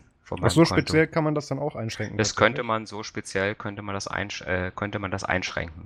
Okay. Also es geht im Prinzip immer so, dass ich quasi den, äh, den äh, Zahlung oder ich sag mal den Dienstleister, der das machen möchte, möchte ich, muss ich natürlich immer als Kunde ähm, dazu autorisieren. Ne, da, da gibt es ein standardisierte API, ein standardisiertes Autorisierungsverfahren, wo ich dann quasi ohne meine PIN dem zu geben, quasi ihn autorisieren kann. Über ein OAuth2-Verfahren wird das funktionieren. Und dann kann ich das halt entsprechend machen. Ähm, das Problem ist halt, werden die Bankkunden, äh, ich sag mal, jemand, der, sage ich mal, so eine App nutzt, der wird das sicherlich äh, bewusst dann auch, sage ich mal, nutzen und wird sagen, okay, klar, äh, guck halt, äh, ruf halt meine Umsätze entsprechend ab. Aber es kann natürlich, könnte auch jeder Zahlungsdienstleister sagen, ähm, ach ja, Kunde, du, ich überweise das jetzt für dich, darf ich dann auch auf deine Umsätze zugreifen? Ne? So, und ja. jetzt ist die Frage, wie viele Bankkunden werden da das Häkchen setzen und werden sagen, ja, mach doch. Wegen Bequemlichkeit? Ne? Wegen Bequemlichkeit oder weil irgendwas, äh, oder weil der schreibt, äh, ja, ne, wir können dir noch weitere Services bieten, wenn du, ne, oder was auch immer, ne. Das sind die Immer gleichen Menschen, ja, ja, das sind die gleichen Menschen, die bei PayPal das One-Click-Payment und so weiter aktivieren und denken, alles gut, muss ich nur noch einmal klicken. Nee, das heißt, die App fragt dich gar nicht mehr, ob du bezahlen möchtest oder nicht. Mhm. Ja, die macht das dann einfach. Ne? Und wie gesagt, das Problem ist tatsächlich, werden die Leute da den Überblick behalten, welchen Apps oder welchen Dienstleistern habe ich da jetzt Zugriff auf mein Online-Banking gegeben? Also, da du ja schon gesagt hast, da hängt eine API dran. Ich unterstelle einfach mal, dass sich das einer ausgedacht hatte, da wenigstens ein bisschen Ahnung von hatte. Gibt's dann auch, dann ist dann auch geplant, dass du dann irgendwo übergreifend am besten direkt bei deiner, bei deiner Bank dann auch so ein Fenster hast mit hier, so folgende Twitter-Apps haben Zugriff auf ihren Feed oder so, so die Geschichten? Ähm, ich denke mal, dass sowas dann auch kommen wird, ja. Ne? Okay. Also ich sag mal, wir, äh, die Banken, wir haben ja auf jeden Fall, bekommen die ja diese Autorisierungsanfragen. Und ist sowas ähnliches wird es geben müssen. Ne? Also es wird sowas geben müssen, dass ich als Bank sage im Online-Banking hier, du hast im Moment den und den und den Dienstleister, hast du im Moment autorisiert, auf deine Daten entsprechend ja. zuzugreifen. Ne? Aber auch das muss natürlich äh, ein, ein, Kunde erstmal anklicken und ähm, wer macht das denn? Bei Facebook oder auch bei Twitter? Ne? Es wäre aber das erste Mal, dass Twitter ein Designvorschlag sein könnte, wie etwas funktionieren könnte. Das, das auch Sachen, die ich in diesem Podcast noch nie gesagt mhm. habe. Ähm, ja, das, das ist natürlich auch wieder schön und gut. Ähm, aus dem gleichen Grund, warum wir nach jedem Leak oder nach jedem Problem mit Twitter oder so dann diese Artikel hochsprießen sie mit kontrollieren, welche, kontrollieren sie, welche Apps Zugriff auf ihren Feed haben und so weiter. Und dann also ja. auch da gibt es eine Funktion für schön. Es interessiert leider keinen. Mhm. Ähm, da müsste man dann wirklich den Schritt weitergehen, der auch wieder privatsphärentechnisch gewagt wäre, ähm, dass ich dann erwarte, dass meine Bank mich dann so anruft, wenn so zwei Jahre lang oder irgendwie dann in unregelmäßigen Abständen oder dann irgendwann gar nicht mehr so eine, so eine, so ein Zugriffserlaubnis benutzt wurde, äh, mich dann fragt, hier, folgendes hast du dann und dann autorisiert, brauchst du das eigentlich noch? Mhm. Wo man sich auch wieder sagen kann, wer wertet das aus, nach welchem Algorithmus wird das gemacht? Wenn das irgendein Gaming-Dienst ist, wo du dir irgendwelche Add-ons kaufst oder sowas, natürlich sind das dann Momententscheidungen, aber keine regelmäßigen Zahlungen. Du brauchst halt auch die Intelligenz dahinter. Oder halt jemand, der das dann, dann quasi routiniert macht, wo man auch wieder sagt, hör, ist das so gut. Mhm. Ja, ja, und das Problem ist tatsächlich, dass halt die, äh, wenn man halt so eine, so eine Zahlungsstromdaten hat, ne, und äh, man hat diese ganzen, man hat diese ganzen Umsatzdaten, ist natürlich für ein Profiling, äh, äh, sag ich mal, prädestiniert.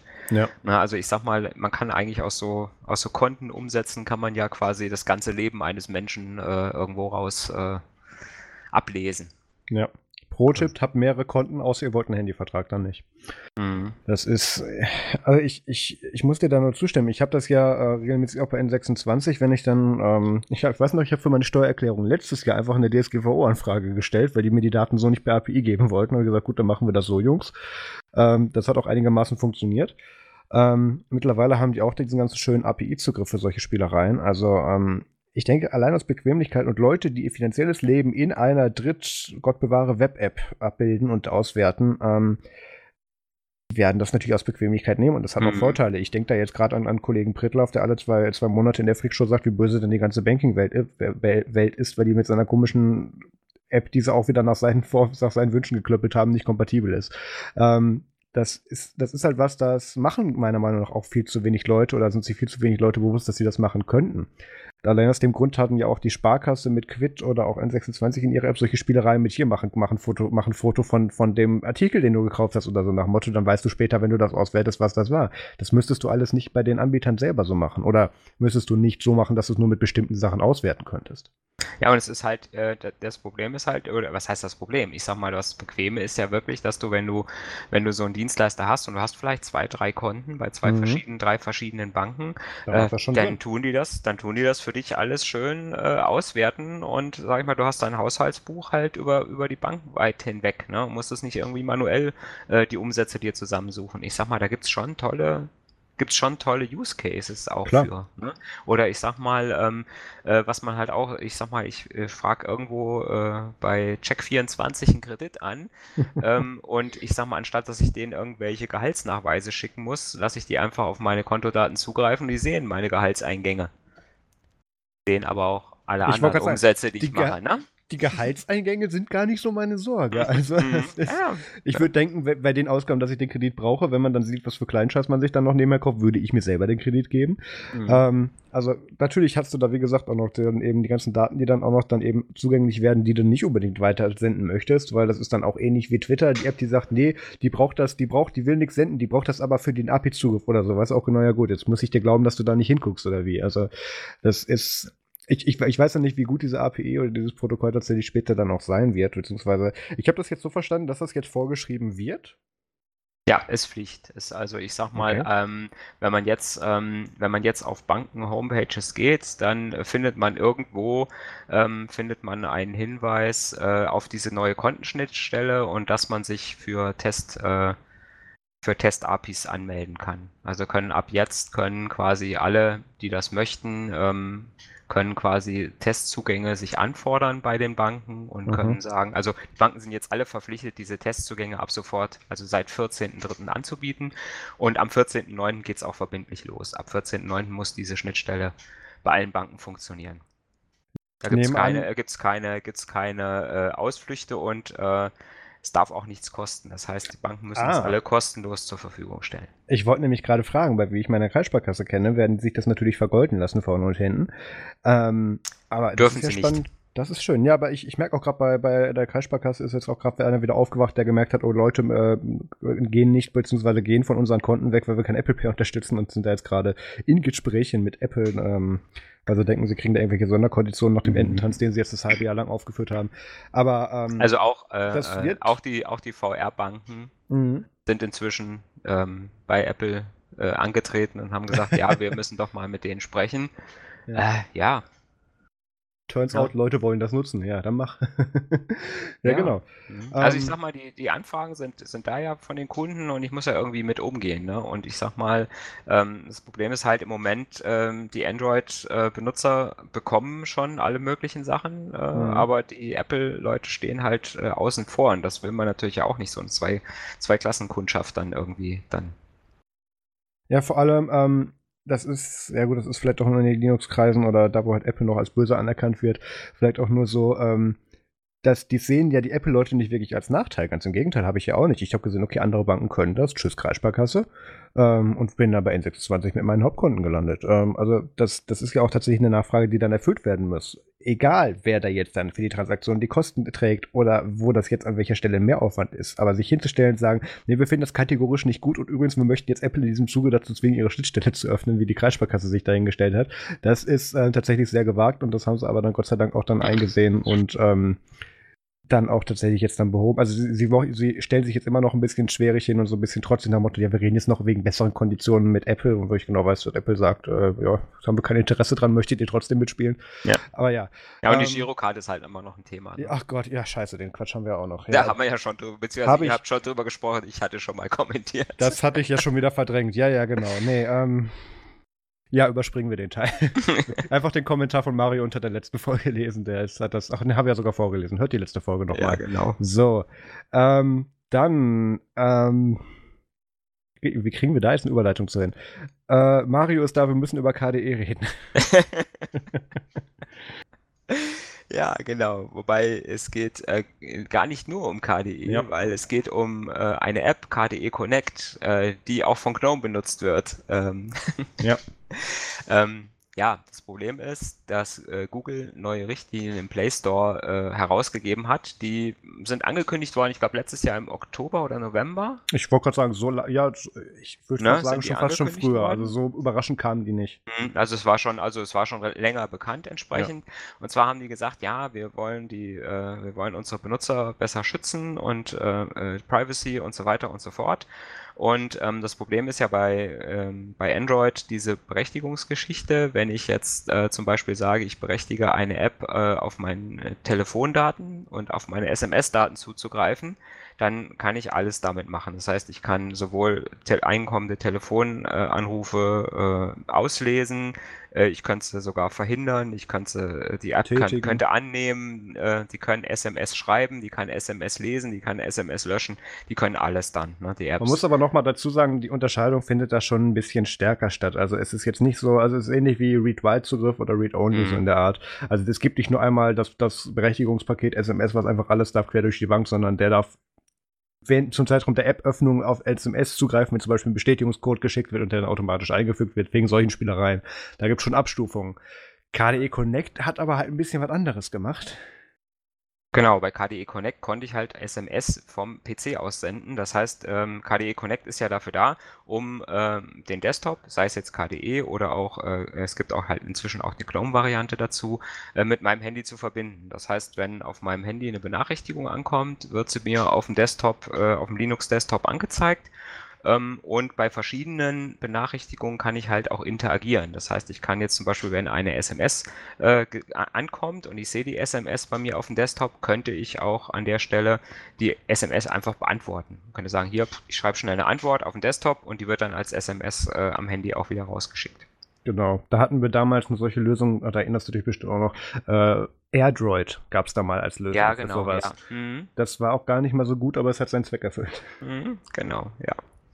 Und da, ähm, und, und diese Geschichten hat jetzt, da hat jetzt äh, Google mit seinen Play Store-Richtlinien einen Riegel vorgeschoben, hat gesagt, ab äh, jetzt halt Mitte März dürfen halt Apps, äh, die nicht, ja, äh, wie haben sie es ausgedrückt, die nicht äh, explizit, die ja. ex nicht explizit als App zum Versenden von SMS ausgewiesen sind äh, oder kategorisiert sind als SMS-Lese- äh, äh, und Schreib-Apps, dürfen diese Schnittstelle nicht mehr nutzen. Ähm, genauso dürfen sie auch nicht mehr, äh, zum Teil nicht mehr die äh, Telefondaten auslesen, wenn sie nicht als Telefon-App äh, ausgewiesen sind. Ja, oh. also das da können wir gleich mal kurz die Überleitung zur mhm. aktuellen Story machen. Ähm, es ging dann halt vom äh, äh KDE Connect Hauptentwickler, dessen Namen ich schon wieder vergessen habe, auf Twitter dann eben so ein Thread rum mit, ach, das große böse Google hat KDE Connect aus dem Play Store geschmissen. Ähm, weil wir angeblich gegen deren, ich glaube allegedly stand mit drin, weil wir angeblich gegen die Plattformbestimmung verstoßen würden.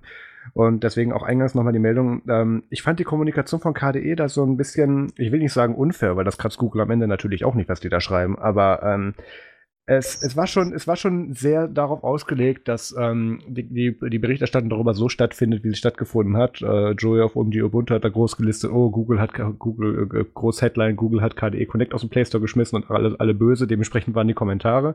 So kriegt man Traffic auf seinen Seiten, deswegen haben wir das nicht gemacht. Ähm, die, ähm, also es, es war schon eben so gesagt, dass die, ähm, dass Google hingegangen wäre und hätte explizit die getargetet und hätte die aus dem Play Store geschmissen. Nee, wie Mario gesagt hat, die haben da jetzt lang angekündigte Richtlinien durchgesetzt, die auch genau geprüft werden können. Was macht deine App? Darf die das? Hat die das gesagt? Ist die dafür freigeschaltet? Und KDE Connect hat halt über ein halbes Jahr lang es nicht hinbekommen, dann diese Whitelisting-Anfrage zu stellen, die dich dann eben als Telefon-App oder als SMS-App dann eben hochstuft, wo du sagst, okay, du hast da gute Gründe für, dein Code wurde wie auch immer nochmal geprüft dazu, wir denken, das ist okay und dann kommst du auf diese Whitelist drauf. So, was passiert ist, die haben das nicht gemacht und was dann eben passiert ist, App ist aus dem Play Store rausgeflogen, ähm, alle böse, alle böse Google und so weiter. Und dann ist der Entwickler aber doch noch hingegangen und hat gesagt, okay, wir versuchen das jetzt mit der Whitelist. Ähm, und wurden dann auch irgendwie gefühlt nach drei Tagen Prüfung oder so dann auch freigeschaltet ohne weitere Probleme. Also und dann ist halt die Berichterstattung wieder, wieder umgeschwungen mit, ähm, ja, jetzt hat Google das wieder freigegeben oder so. Unser Protest hat etwas gebracht. Das finde ich halt ein bisschen scheinheilig. Ja, vor allen Dingen, ich sag mal, er hat ja dann auch in dem, in diesem Tweet, äh, äh den wir jetzt in Show Notes verlinkt haben, ja. hat er sich ja dann auch beschwert, ja, ich habe jetzt äh, schnell noch eine Version ohne SMS ähm, irgendwie äh, programmiert und äh, jetzt kann ich sie nicht hochladen, weil ja, stell dir vor, weil der, der Play Store gerade nicht richtig funktioniert und ich erreiche bei Google niemanden. Ne? Da hat er sich dann halt auch nochmal so ein bisschen drüber ausgelassen.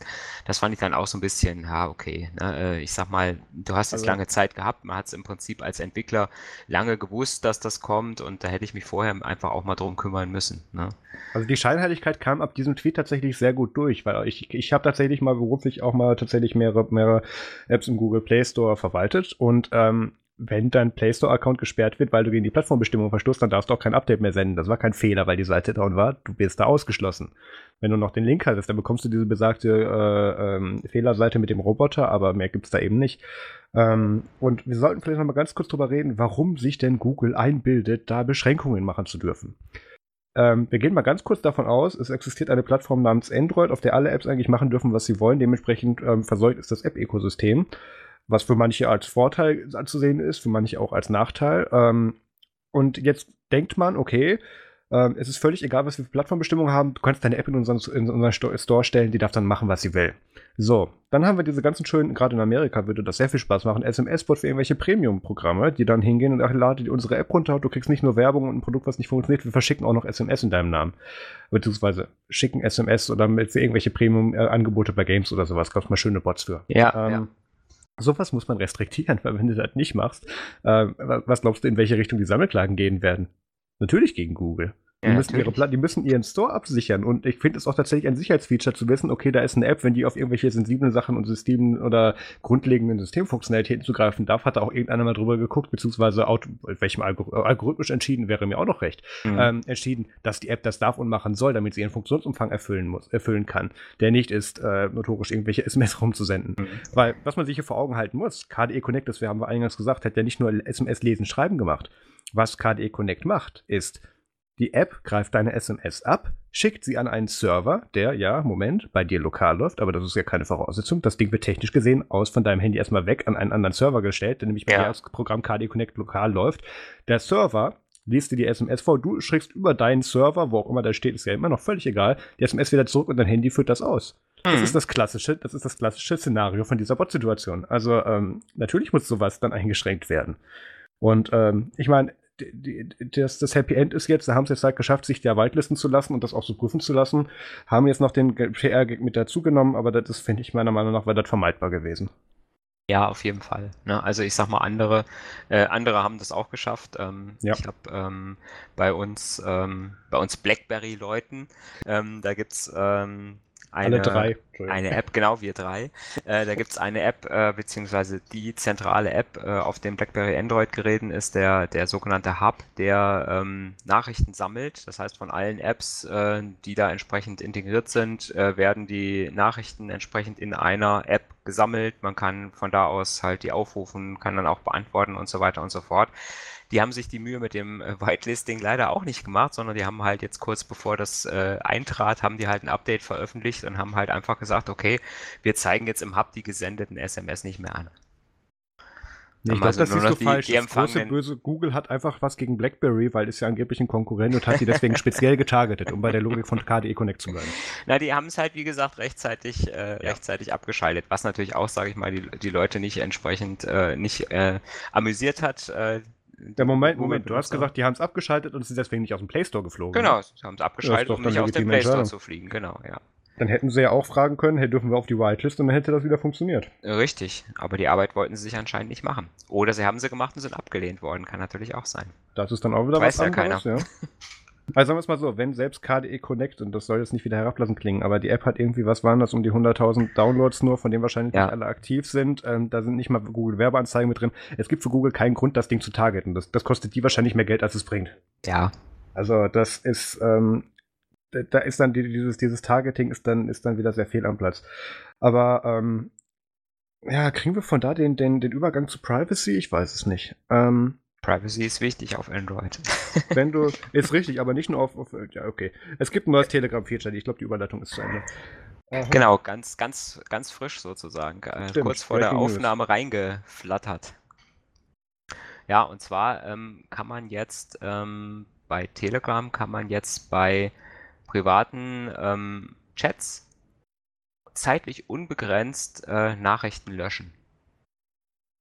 Also, das, das müssen wir vielleicht mal kurz auseinandernehmen. Das gab es ja in der Form schon gefühlt ein Jahr lang oder so, dass du mhm. Nachrichten, die älter als zwei 48, Tage. 48 Stunden. Genau. Bis zu zwei Tage alte Nachrichten konntest du löschen und zwar so, dass sie dann nicht nur auf deiner Seite weg waren, sondern auch auf die des, des Empfängers. Ja. Äh, bei Gruppen ist das nochmal anders geregelt. Wir reden jetzt hier grundsätzlich von, von äh, One-on-One-Konversationen. Ähm, genau. Das hatte so den Vorteil, was ich. Äh, Kompromat XY verschickt, festgestellt, scheiße, falscher Empfänger, wieder gelöscht. So diese Nummern. Ähm, was jetzt das Neue ist, dass jetzt diese zeitliche Begrenzung von den zwei Tagen wegfällt und du jetzt im Prinzip hingehen kannst und jahrealte Verläufe einfach komplett löschen kannst. Genau, ich kann auch die empfangenen Nachrichten nämlich löschen. Ja, aber und die, die sind dann auch auf beiden Seiten weg. Echt? Okay, warte mal, das müssen wir mal eben kurz live testen. Ich habe das jetzt so mhm. verstanden, dass das nicht geht. Ich nehme mir mal die mhm. letzte Nachricht, aber ab der Telegram. Machen wir vielleicht vorher. Moment. So, hier und You can now choose to delete any message you have sent or received. Ja. On both sides okay. in any private chat. Okay, ähm, du siehst eine Nachricht von 8.11 Uhr? 8 Uhr 11, ja. So, also delete for Mario. Ja, ist weg. Krass, das finde ich nicht gut. okay, ähm. Ha.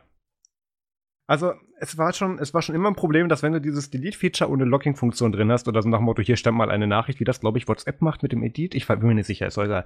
Ähm, fand ich das immer schwierig, weil du dir dann so einen Verlauf zusammen, zusammen machen konntest und den dann weiterleiten konntest, ohne dass jemand die Reihenfolge nachprüfen konnte. Das finde ich immer ein bisschen schwierig.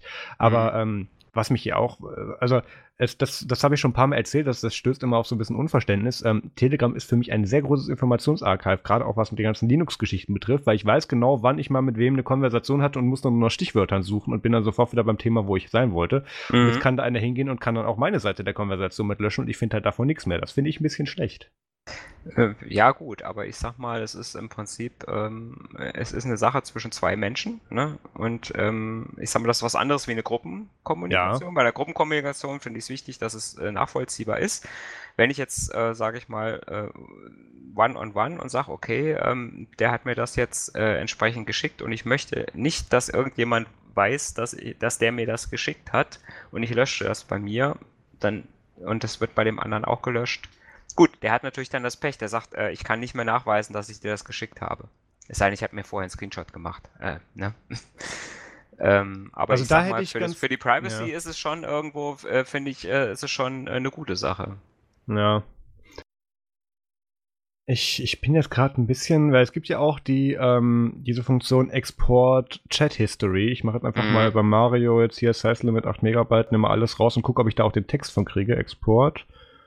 Mario, Show My Data, Images, Messages. Ja, ich krieg, ich, ich krieg die immer noch alle auch als Text exportiert, das ist soweit gut. Mhm. Aber ähm, ja, also ich verstehe es natürlich von der Privatsphärenseite her, dass, dass, dass, dass man das haben möchte. Das ist jetzt für mich nur ein bisschen, ganz einfach, weil ich da eine sehr unpopuläre oder weil ich das halt als, als, als Informationsarchive nutze, für das das halt nicht gedacht war. Mhm. Ähm, von daher, das erkenne ich schon an. Ähm, ja, hat bestimmt auch Vorteile. Ist gut, dass die das machen. Ähm, ich glaube, was war das denn nochmal? Ähm, genau, letztens gab es auch eine, eine, Umfrage. Ich weiß nicht, ob die bei Durov selber auf dem Channel war oder ob das auf einem offiziellen Telegram-Channel war, welches Feature denn sie gerne als nächstes haben möchten. Und ich glaube, die Abstimmung hat gewonnen mit Video-Messages.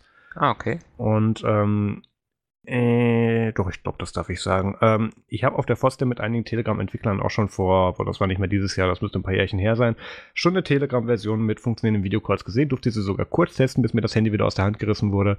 Ähm, also, das, das haben die schon irgendwo fertig. Das wird bestimmt cool. Also, das, das wird dann auch kommen. Ich weiß nicht, warum mhm. sie es noch nicht gemacht haben. Das heißt, die haben da irgendeinen Plan hinter.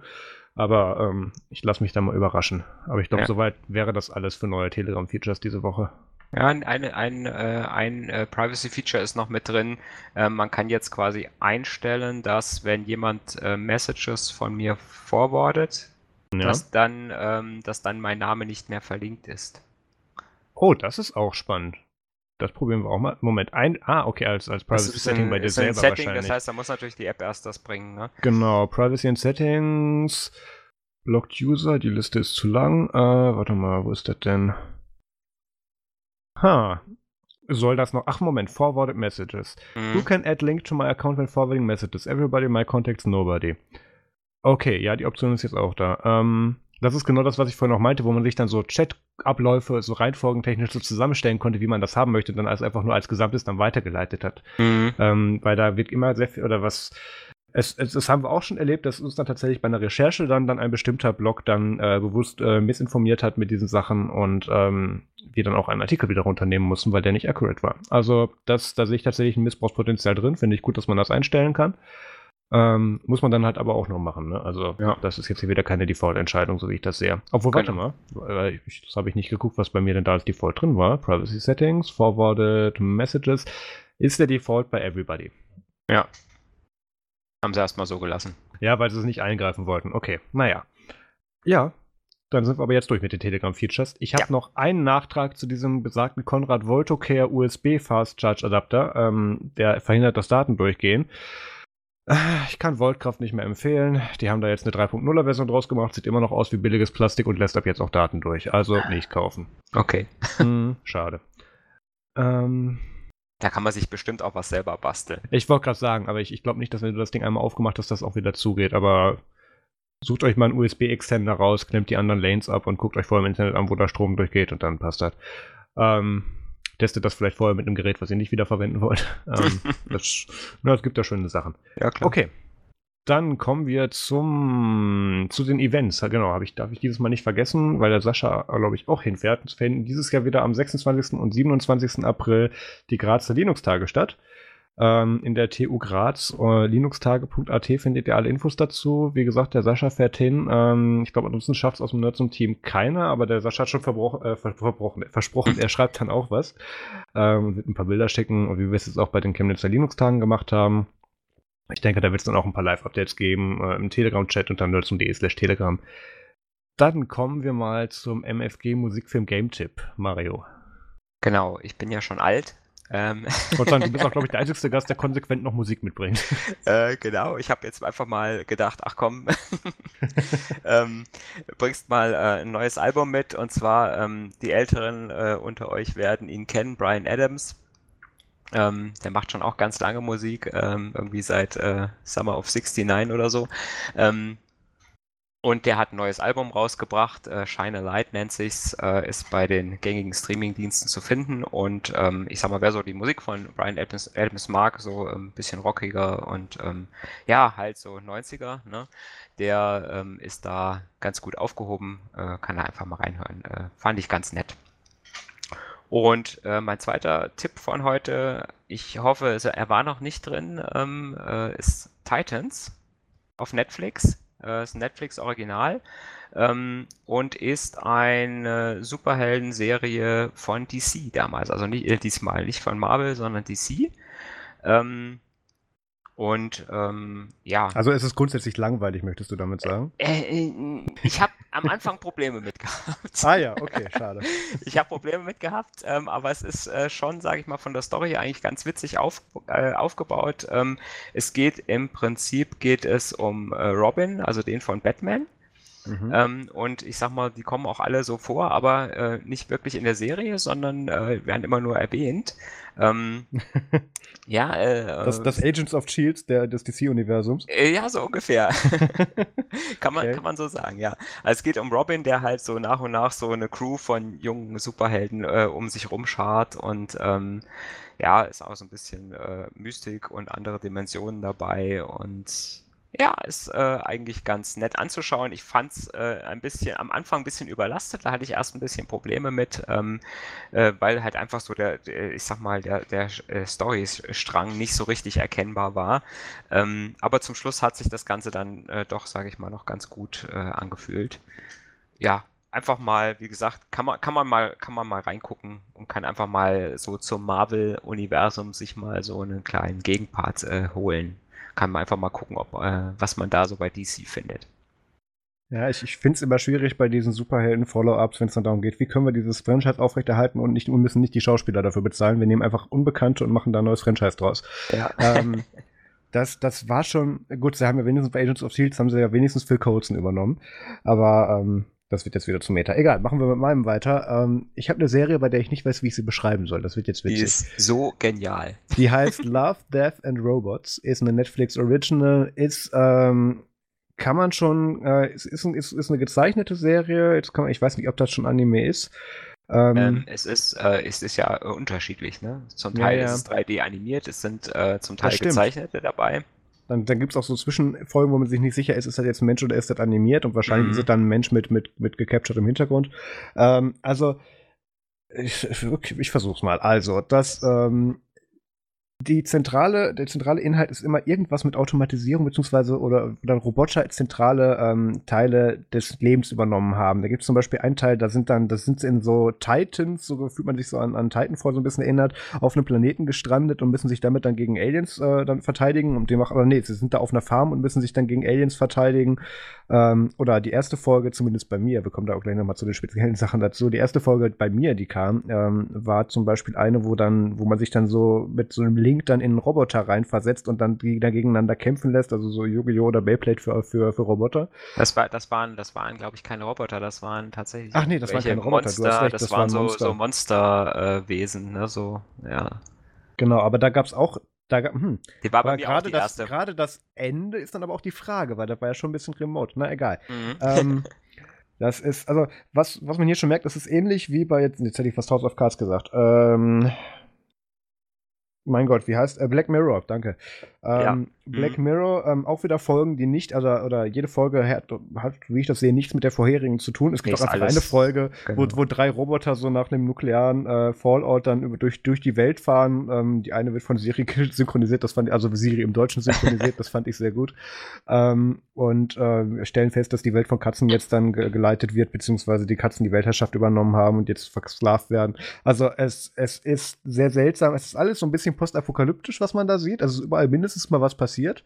Und ähm, haben immer Roboter einen sehr zentralen Teil der Story eben drin und ähm, außer in der einen Folge, wo man plötzlich dann im Weltall ist. Es, es ist sehr kompliziert, ihr müsst euch das einfach anschauen. Ähm, und die, ähm, was wollte ich noch dazu sagen? Genau, es gibt da eine spezielle, eine spezielle ähm, Logik, die Netflix mal wieder ausprobiert hat, so ein bisschen äh, Benders Snatch in Klein, was ich immer noch nicht geschafft habe zu spielen, beziehungsweise mir anzuschauen. Ähm, die, äh, die experimentieren so ein bisschen damit, da in unterschiedlichen Reihenfolgen die Stories, äh, die, die Folgen rauszubringen, dass die dann je nachdem, ich weiß, ich weiß noch nicht, welche Metrik das ist, das ging vorhin auf The Verge durch, ähm, dass es je nachdem, was so deine Präferenz ist oder was du so ansonsten so in deiner Liste hast, kriegst du das in einer anderen Reihenfolge angezeigt, diese Staffel. Aha, okay.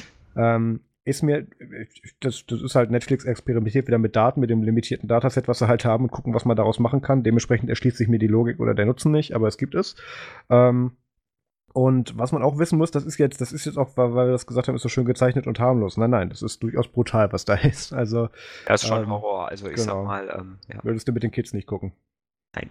Hm, okay. Ist ja auch, ist ja auch FSK 18. Äh, Ach, ist es auch, okay. Man ja. muss tatsächlich die PIN eingeben. Stimmt, habe ich An die man sich hoffentlich dann noch erinnert. Ja, ich, ich gehe dann jedes Mal hin, hey PIN, was willst du von mir? Ah, es kann nur eine Zahl sein. Okay, alles klar. ähm, ja, das wäre meine Empfehlung dieses Mal. Ähm, Game-Tipp, doch, Game-Tipp mache ich jetzt hier spontan noch rein und das, das wird sich erst für Leute erschließen, die am Dienstag meinen Artikel dazu lesen werden. Ähm, Super Mario Bros. 3. Hm, okay. Und warum und wie und, und warum jetzt und hä, ähm, könnt ihr euch dann am Dienstag auf meinem Artikel auf Nerdsum ansehen. Ähm, ich habe da mal, wir haben ja eine neue Rubrik äh, introduced, die heißt Plaste-Zoom, wo ich äh, von Wish und Zoom und, und, äh, und Zoom und anderen komischen chinesischen Händler Billig-Apps dann irgendwelche Elektrik bestelle und ähm, Bei GearBest auch? Bei Gearbest noch nicht, aber dann nehme ich demnächst dann meine, da kann ich ja meine Daten einfach importieren. Ich nehme an, der Server ist noch offen. Ähm, die äh, bestelle ich mir dann so Elektronik, von der man weiß oder von der man zumindest denkt, für den Preis kann das eigentlich nichts sein. Und äh, was von dem Elektroschrott dann übrig bleibt und wenigstens so ein bisschen Daseinsberechtigung hat, packe ich in einen Artikel und erkläre das. Und ähm, deswegen auch ein Gerät, was Super Mario Bros. 3 und ganz viele andere tolle Sachen abspielt. Okay, dann kommen wir äh, zum Patreon-Spoiler. Ähm, wollen wir die Folge eigentlich so nennen? Oder kriege ich dann Stress mit Patreon? Ich glaube, die Folge wird heißen Star Trek und Mondnazis. ähm, wir reden ein bisschen über, über äh, Gott, wie heißt das Ding eigentlich? Äh, über Iron Sky 2 und dann reden wir vor allem über Star Trek und warum Star Trek Discovery eigentlich kein alteingesessener ähm, Star Trek-Fan mag. Und ähm, dann würde ich sagen, sind wir am Ende angelangt. Feedback wie immer per E-Mail am podcast.nerdsum.de, kommt in unseren Telegram-Chat unter nerdsum.de slash telegram und unterstützt uns auf Patreon oder wo auch immer unter nerdsum.de slash support. Und dann hören wir uns in einer Woche wieder. Nee, gar nicht wahr, habe ich ja schon vorhin gesagt. Ähm, wir hören uns bereits ähm, am 25., also wenn ihr die Folge hört, heute Abend wieder, wenn ich es noch schaffe, oder wahrscheinlich früher, früher Dienstagmorgen, mhm. wenn ich mit dem Peter dann das, das Apple-Event dann nochmal rekapituliere. Und äh, zur nächsten regulären Folge, dann hören wir uns in einer Woche wieder. Mario, vielen Dank, dass du eingesprungen bist. Und äh, wir machen jetzt, danke, und wir machen jetzt noch auf Patreon weiter. Vielen Dank fürs Zuhören, macht's gut und bis zum nächsten Mal. Tschüss. Tschüss.